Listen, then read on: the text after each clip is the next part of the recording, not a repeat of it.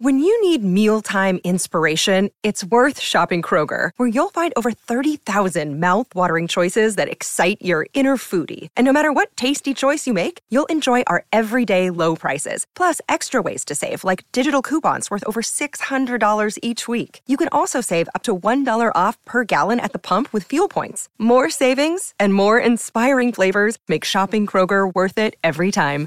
Kroger, fresh for everyone. Fuel restrictions apply.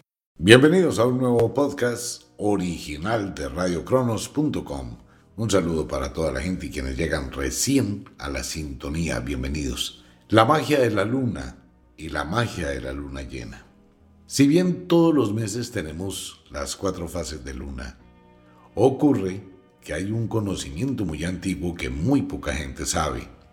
Durante el año y durante diferentes años, hay meses que tienen dos lunas. Estamos acostumbrados a la publicidad de la luna llena, la segunda luna, que se conoce como la luna azul. Y ocurre que en un mes se presentan dos lunaciones, o sea, dos lunas llenas durante el mismo mes. Y nos quedamos con eso, y la gente se queda con eso. Pero en el mundo de la magia, también existen meses que tienen dos lunas de cuarto creciente, dos lunas de cuarto menguante, dos noches de novilunio y las dos lunas de plenilunio. Eso es del conocimiento del mundo de las brujas. ¿Qué pasa con eso? Que eso define el año. Los campesinos conocían muchísimo del tema. ¿Qué pasa en los años donde hay un mes que tiene dos lunas de novilunio, que pasa en un año, donde hay dos lunas de cuarto menguante en el mismo mes, que pasa en el año donde hay dos lunas de cuarto creciente en un mes, y qué pasa cuando hay dos lunas llenas en un mes. Todo esto tiene una serie de connotaciones muy interesantes en ese mundo de la magia y de las cosas extrañas y extraordinarias, y es lo que forman los ciclos. Hay ciclos lunares. El uno se llama el ciclo metónico que ocurre cada 19 años y el otro es el ciclo de Saros que tiende a ocurrir cada 14 años. Esto quiere decir que la luna vuelve a ocupar exactamente la misma posición durante el año, cada 19 y cada 14. E increíblemente se tienden a ocurrir situaciones muy similares a las que pasaron 19 años antes, 14 años antes, eso es el ciclo lunar. Muy poca gente conoce de ese tema. Pero las brujas y los magos sí podían identificar cómo iba a ser cada año de acuerdo con las lunaciones. Ok, a pesar que la ciencia no define la influencia lunar sobre el ser humano, que ese es uno de los problemas que hay con la ciencia, la ciencia dice sí, la luna afecta el viento, el mar, las tormentas y se presentan algún tipo de fenómenos bastante curiosos como la época del desove de las tortugas, la época de la liberación de los corales, la época de las cigarras, de las langostas, de los insectos, de los ratones. Muchas especies están reguladas por la fase lunar. En la antigüedad, las brujas solían decir, si una mujer queda en embarazo en tal fase lunar, tendrá una niña. Si queda en embarazo en tal fase lunar, tendrá un niño. La pregunta, ¿quién regula o qué regula que nazcan más hembras que machos? La luna. Y la luna tiene una influencia sobre la fertilidad supremamente enorme. En los cultivos, la luna afecta muchísimo a la Tierra en un palpitar constante. La ciencia dice sí, lo que podemos comprobar que es que la luna tiene un efecto sobre los marismas, bajamar, pleamar, sobre los vientos, tormentas, vientos huracanados o la ausencia de viento. Y también tiene una influencia sobre las lluvias. Sí, la luna influye sobre la Tierra. Pero la ciencia dice, en los humanos esa influencia mm, está en veremos.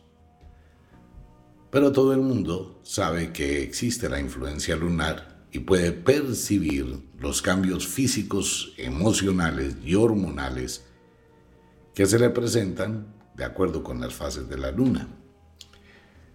Vamos a olvidarnos del calendario gregoriano, enero-diciembre, pues, para no nombrar todos los meses. Nos vamos a ir al calendario campesino, agrícola. Dependiendo de la estación donde se presenten dos lunaciones, va a afectar más o menos la vida de cada ser humano. Este es un ciclo que en la antigüedad, en el Medio Oriente, por allá en Turquía y en Arabia Saudita, y muy cerca de Irán, Irak, Bagdad, se tenía muy en cuenta para el comercio. En la época antigua, la época del Mediterráneo, donde todo el mundo era comerciante, donde los grandes navíos llevaban mercadería, ¿no? El Medio Oriente y el Mediterráneo, pues por eso fue la guerra y por eso empezó la guerra de las religiones, para poder tener poder sobre ese tránsito marítimo, porque era mucho, todo lo que venía de Asia, todo lo que venía de Europa, todo eso era un comercio impresionante. Los grandes comerciantes y navieros siempre tenían una libretica con las fases lunares. Y conocían cuándo era el momento oportuno para comercializar, para vender, para comprar, como la bolsa de valores hoy en día. Dependiendo de esa influencia, la vida de un ser humano tiene direcciones diferentes, distintas, y cada fase de luna pues produce una serie de cambios, tanto en la capacidad mental de decidir como sobre el cuerpo. Ejemplo, una cirugía que se realiza entre las noches de cuarto creciente y la noche de luna llena va a ser una cirugía que se complica. Hay un hospital en Estados Unidos donde los cirujanos ya comprenden y entienden y evitan hacer cirugías entre cuarto creciente y la noche de plenilunio cuando éstas pueden ser programadas.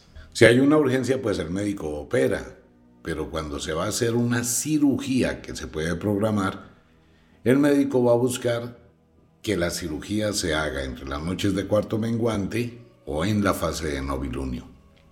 Porque encontraron que hay menor sangrado, que hay mayor cicatrización y que el paciente responde mejor.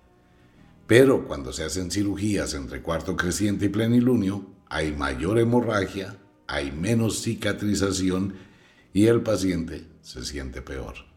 Por la influencia lunar, claro, y eso tiene una razón lógica de ser. Así como la luna afecta la presión del mar, hace que exista la marea alta.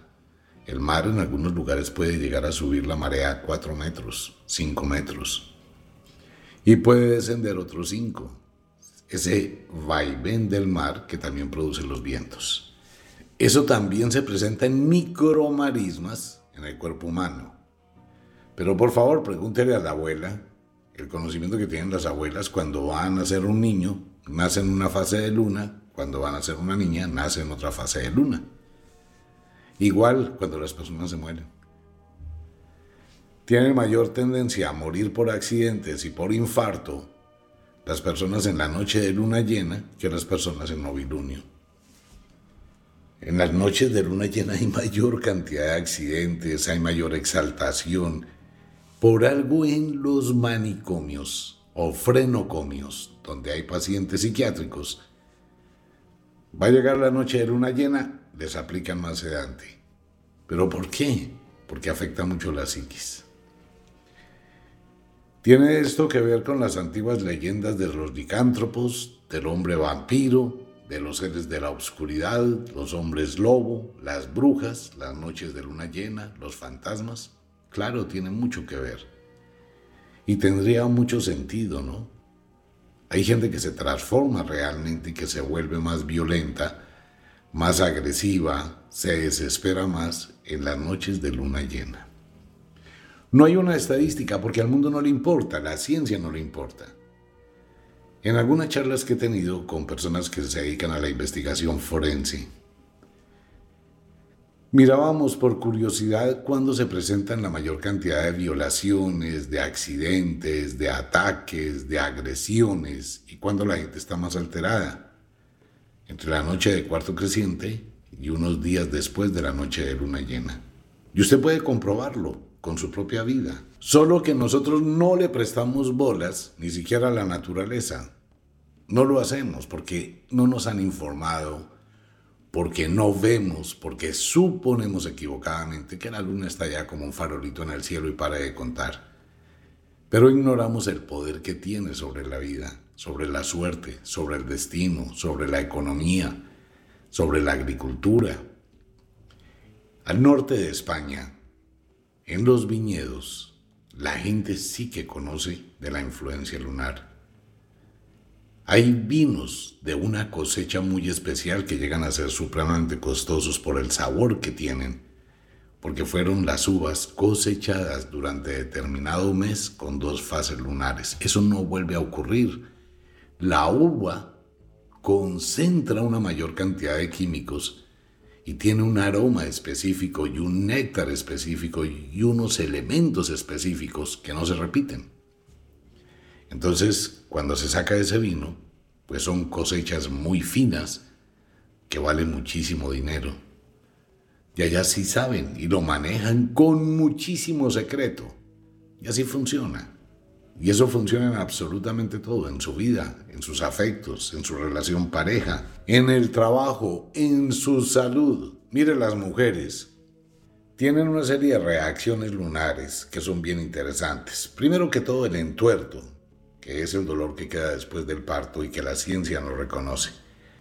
Adicional con ello, las mujeres pueden darse cuenta de la influencia lunar en el espejo. El famoso acné tiene una relación directa con la luna. Si usted toma conciencia y dice, uy, amanecí brotada, tengo unos granitos, tengo barritos, si usted mira en qué fase de luna se está produciendo, y se va a dar cuenta y se va a llevar una sorpresa que en una determinada fase de luna no es generalizado para todo el mundo. Hay mujeres que reaccionan a la noche de cuarto creciente, otras al novilunio, otras al plenilunio, otras a cuarto menguante. Igual pasa con la actividad sexual, igual pasa con las emociones. Si usted mira y analiza durante el mes, usted tiene una serie de biorritmos cambiantes por la influencia de la luna. Una vez más, ¿por qué se produce ese influjo lunar? Nuevamente retomo la aclaración. La luna está alrededor de la Tierra, pero no está en una órbita fija a una distancia específica. No. La luna actúa como un yoyo. ¿Usted se acuerda del yoyo que uno lanzaba hacia abajo y luego lo subía? Ok, así más o menos. La luna se acerca a la Tierra y se aleja de la Tierra entre 80 y 86 mil kilómetros, dependiendo del momento en que la Tierra se encuentre cerca o lejos del Sol, que tiene exactamente lo mismo. La Tierra, al girar alrededor del Sol, hay un momento en que está en su perigeo, o sea, muy cerca del Sol, o en su apogeo, muy lejos de la Tierra. Igual la Luna tiene un perigeo, muy cerca de la Tierra, o un apogeo muy lejos de la Tierra. Se acercan y se alejan por la gravedad. Entonces, cuando la Luna se está acercando, causa una presión en la gravedad hacia el planeta, lo presiona. Cuando la Luna se está alejando, lo succiona, lo hace crecer. Es un palpitar. Ahora, si nosotros colocamos la Luna, colocamos la Tierra, colocamos el Sol, que es de donde viene ese concepto de la historia de los eclipses y lo que produce, piensa en lo siguiente. En un lado tenemos el Sol, en el centro tenemos la Tierra y en el otro lado tenemos la Luna. Y se va a producir un eclipse total de Luna. La Tierra va a tapar la Luna, se va a interponer entre el Sol y la Luna, la Tierra. De acuerdo con la estación, piensa en la fuerza, la gravedad del Sol que jala y la gravedad de la Luna que también jala la Tierra. O sea, la Tierra en ese momento sufre un impacto. Impacto que van a sentir también los seres humanos. Ahora, cuando la luna se interpone entre el Sol y la Tierra, se produce un eclipse total de Sol. O sea, tenemos un día con dos noches y dos amaneceres. Tal es el poder de este tipo de energías que las gallinas cuando ponen el segundo huevo, o sea, en el segundo amanecer después de esa obscuridad del eclipse, el huevo sale con la figura del eclipse. Es increíble. Igual hay niños que nacen con una mancha en el cuerpo, una especie de lunar, que representa el eclipse que la mamá vivió mientras estaba gestando a su hijo. De ese punto, se desprende ese mundo mágico y fantástico que es el símbolo de los lunares. La gran mayoría de personas tiene lunares muy específicos en determinadas partes de su cuerpo. Algunos son genéticos, que tiene su papá o tiene su mamá. Otros depende de la influencia cósmica lunar que recibió la mamá durante el embarazo. Hay personas que tienen grabado en la piel la constelación de Orión. Hay personas que tienen la constelación de Serpes. Hay personas que tienen otra serie de símbolos y sus lunares forman una representación cósmica. La ciencia no lo explica, ¿no? Las brujas sí. Y es increíble que hay lunares que marcan determinadas virtudes, determinadas cualidades en la vida de un ser humano. Pues el listado es enorme. Poder coger cada parte del cuerpo, por ejemplo, un pie. Entonces, un estudio lunar tiene que empezar a mirar dónde están los lunares, si está en el dedo gordo del pie, si está encima, si está a un lado, si está al lado derecho, si está al lado izquierdo, si está debajo, si está en la punta del dedo gordo, si está en la punta derecha, si está en la punta izquierda, si está en el centro. Solo en el dedo gordito del pie. Después tocaría mirar cada dedo qué lunares tiene y si hay lunares entre los dedos de los pies, que son lunares de muchísima suerte para quien los posea. Y estoy hablando solamente de, los dedos del pie. O sea que imagínense la cantidad de vectores o de variaciones que hay. Luego viene el tobillo. Hay lunares en el tobillo. Cuando son dos lunares que están colocados en el tobillo de una persona, esa persona tiene muy buenos destinos, tiene una apertura de éxito, tiene bienestar, va a lograr grandes cosas en el campo material, no así en el campo afectivo. Si ya sube la pierna y está en la mitad de la pantorrilla, tiene otro significado, si está en la rodilla tiene otro significado, si está en el muslo tiene otro significado, si está en la ingle, si está en la nalga, si está en el vientre, si está en la zona pélvica, todo eso tiene una simbología que las brujas comenzaron a conocer desde la antigüedad. En el ombligo, en la cara, en el rostro, en las manos, en los hombros, lo mismo que si una persona tiene muchas pecas, las pecas siempre se han representado en el mundo de la magia como una instantánea de las constelaciones celestes, porque así se ve el cielo. La profundidad del cielo se ve exactamente igual que las pecas que tiene una persona en su cuerpo.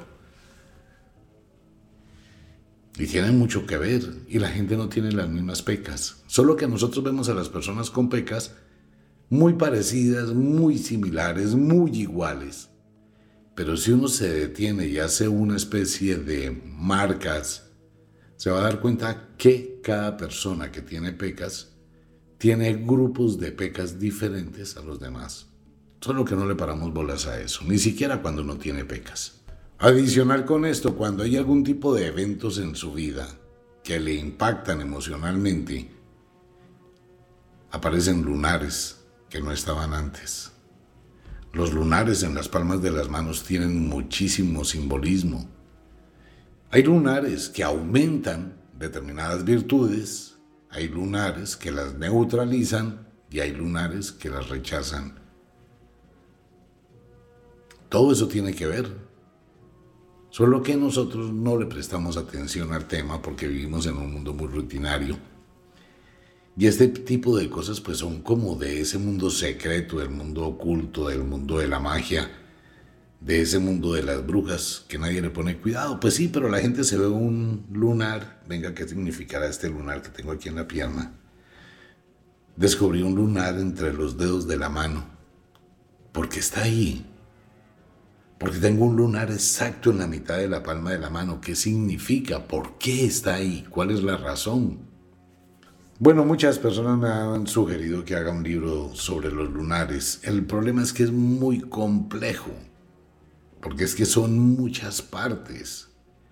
Y definir cada parte, pues imagínense, cada parte puede cambiar diametralmente el significado y el simbolismo.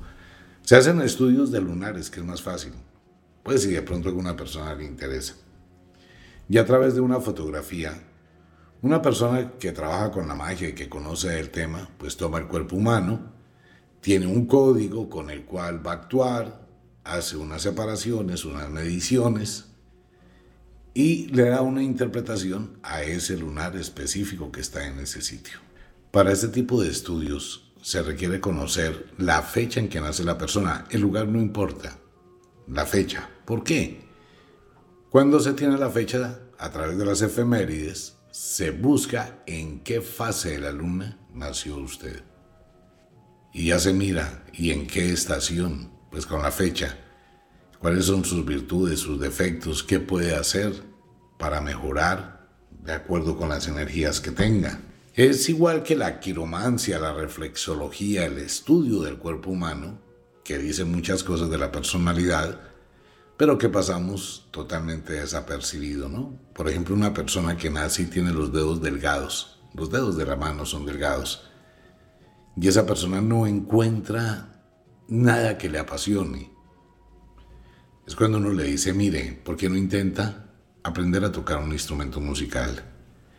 ¿Por qué no intenta aprender a tallar, a esculpir? Los dedos delgados son un símbolo que esa persona tiene una sensibilidad altísima, pero altísima, y que puede jugar con las armonías. Por ejemplo, los pianistas, los grandes pianistas en el mundo, sus dedos son delgados y largos, están hechos, es la herramienta. Hay una cosa, entrando en el mundo de la magia, lo primero que se forma en un ser humano dentro del cuerpo de la mamá en ese desarrollo genético son las manos. Es lo primero que se desarrolla, son las herramientas que tiene ese cuerpo que va a albergar un espíritu para determinado fin. Usted ha visto, por ejemplo, las niñas que son delgadas, gráciles, desde niñas tienen una tendencia a la danza, al baile, ¿Por qué? Porque eso viene con su cuerpo genéticamente. Las personas que tienen las manos más gruesas tienen unas habilidades increíbles para el trabajo, para modelar determinados objetos. Son grandes creadores, impresionantes creadores. Son las personas que se vuelven ingenieros, que desarrollan proyectos gigantescos. Todo eso tiene un sentido lógico, la forma del cuerpo. Entonces nosotros ignoramos eso por falta de conocimiento. Y todo ese tipo de situaciones del cuerpo humano, la mente, el espíritu y todo lo que lo relaciona, tiene una relación directa con la luna. Y esa relación directa con la luna hace que usted tenga una cantidad de cualidades increíbles, de virtudes increíbles y de defectos increíbles que son potencializados por las fases lunares, por los meses que tienen dos lunas, por la estación. Pero como siempre, en esto no debe creer porque esto no son cosas para creer. Esto es para conocer. Las abuelas antiguamente tenían unas libreticas y tenían almanaques y tenían una cantidad de cosas. Un almanaque que sale en diciembre, enero, el almanaque Bristol que era para los campesinos, para los pescadores, la época de la subienda de los ríos, la época del descenso de los cauces y las fases de luna, y las abuelas se guiaban por las fases de luna hasta para preparar un ungüento. Las abuelas utilizaban las fases de la luna para purgar a los nietos. Las abuelas utilizaban la fase de la luna para cuajar el queso, cuando se cuajaba el queso en la casa, ¿no? Con leche cortada. Las abuelas utilizaban la fase de la luna para cortarse el cabello. De hecho, hay muchas mujeres que hoy en día han empezado a darse cuenta que si van en una fase diferente a la noche de menguante a novilunio, váyase y cortes el cabello, señora, entre cuarto creciente y plenilunio, y el cabello se le achila. Por la fase de luna, cuando se podan los árboles, los jardines, en cuarto menguante, cuando la savia está abajo. Lo que hablaba de la succión. Puede existir un acercamiento en plenilunio o un alejamiento en plenilunio o en cuarto creciente o en cualquier fase. Hay que conocer cuando la luna se acerca. Cuando la luna se acerca, todos los líquidos se bajan, se van a la raíz. Cuando la luna se aleja, todos los líquidos suben. Se relaciona mucho con el cuarto creciente y el cuarto menguante también por la energía, ¿no? Y en la noche de cuarto creciente se produce el terminador, así se le llama la sombra lunar, donde aparece esa luz que es tan supremamente sanadora, hasta para los hechizos, la brujería.